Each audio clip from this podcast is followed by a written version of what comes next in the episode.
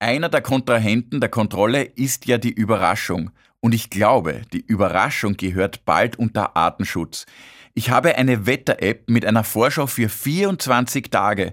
Ich glaube, es gibt am Himmel keine einzige Wolke, die weiß, ob sie in einem Monat dunkel wird. Jeder Film, jedes Restaurant und jedes Hotel wird vor dem Urlaub durchgegoogelt. Oft ertappe ich mich dabei, dass ich manchmal genauso lange Bewertungen lese, wie ich dann im Hotel Zeit verbringe. Aber sie schwingt eben immer mit, die Angst vor der Enttäuschung.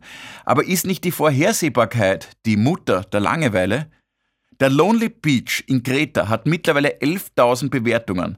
Also erstens glaube ich, bei 11.000 Bewertungen ist der Lonely Beach gar nicht mehr so lonely. Und zweitens fahre ich dann dorthin und überprüfe, ob die Strandbar genauso aussieht wie auf dem Foto im Internet. Aber warum mache ich das? Ich bin doch auf Urlaub und nicht von der Bauaufsicht.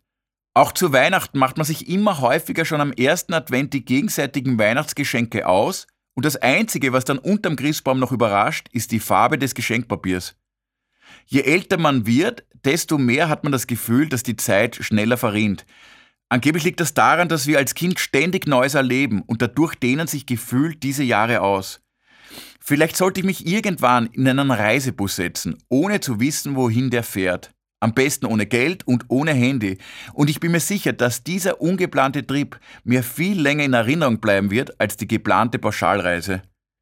Ein Witz ist ja nur gut, wenn er überraschend ist. Das Lachen ist Kontrollverlust. Eine angenehme Gesichtsentgleisung. Wenn wir aber in Zukunft Kontrolle über unseren Gesichtsausdruck erlangen wollen, werden wir irgendwann in einer Zeit leben, in der jeder Witz mit der Pointe beginnt.